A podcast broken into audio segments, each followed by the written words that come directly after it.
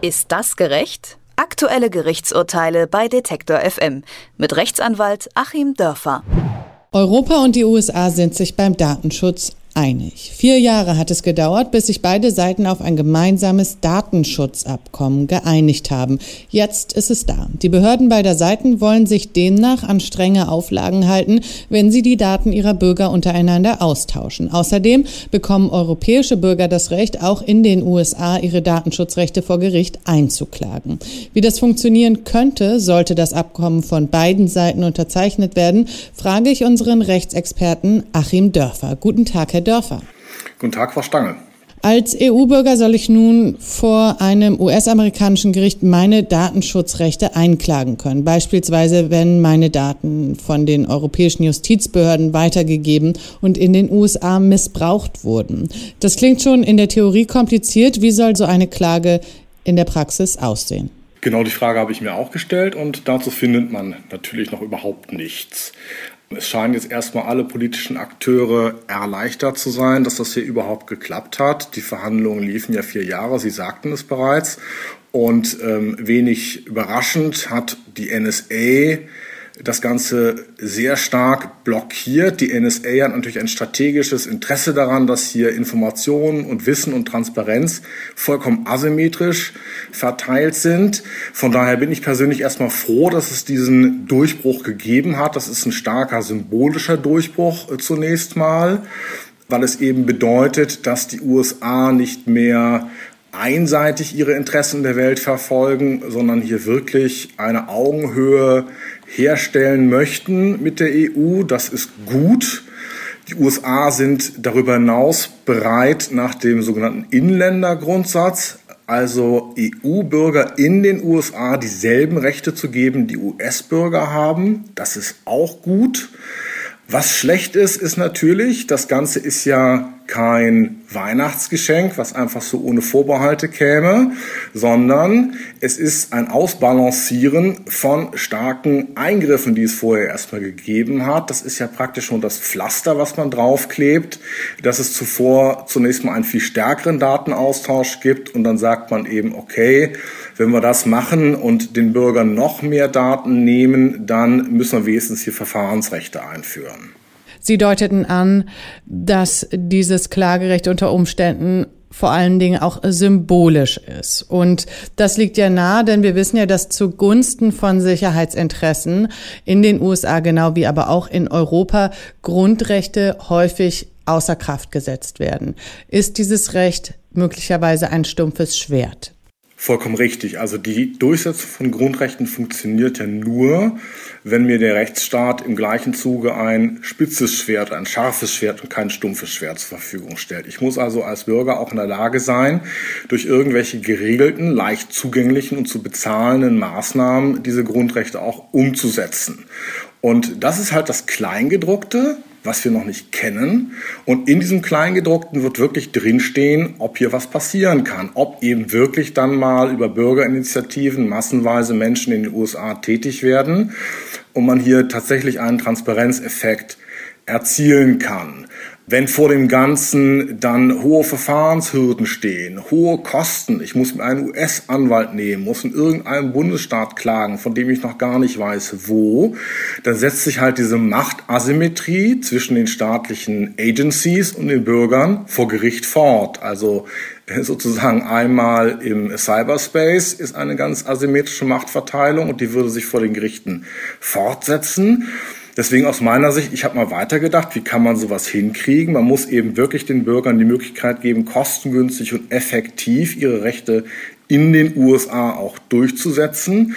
Das heißt, es muss eine Regelung gefunden werden und die muss Europa dann schaffen, dass national solche Verfahren auch angestoßen werden können. Wir kennen das aus anderen Bereichen, zum Beispiel im internationalen Unterhaltsrecht.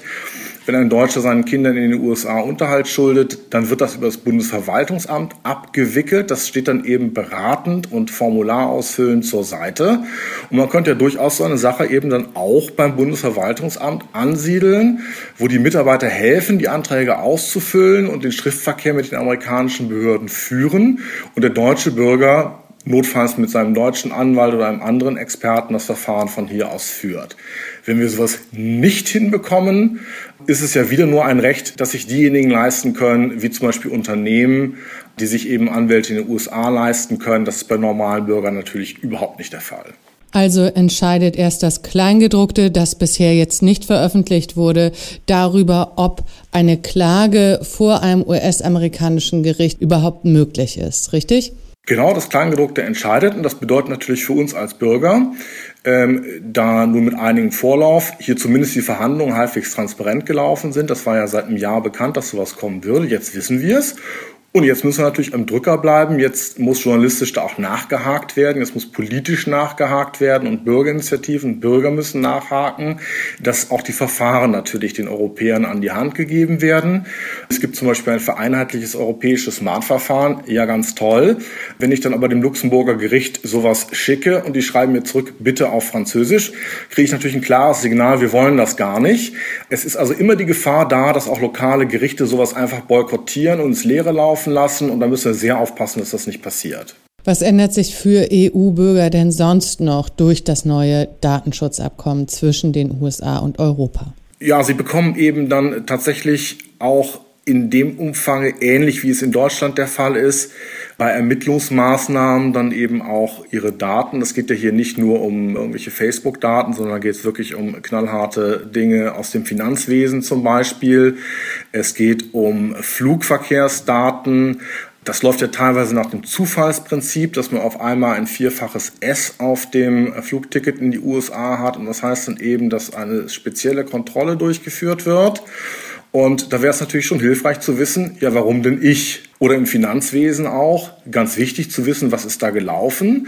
Denn es gibt dann ja auch die Möglichkeit, Stellung zu nehmen, gegenzuhalten und hier eben auch im Vorfeld schlimmstenfalls eines Strafverfahrens dann auch diese Rechte wahrzunehmen. Schockierend fand ich ja, dass ohne dass eine bestimmte Gefahr droht, also ohne Not von allen Flugreisenden, die Europa verlassen oder nach Europa einreisen, Name, Adresse und Kreditkartennummer standardmäßig gespeichert werden soll.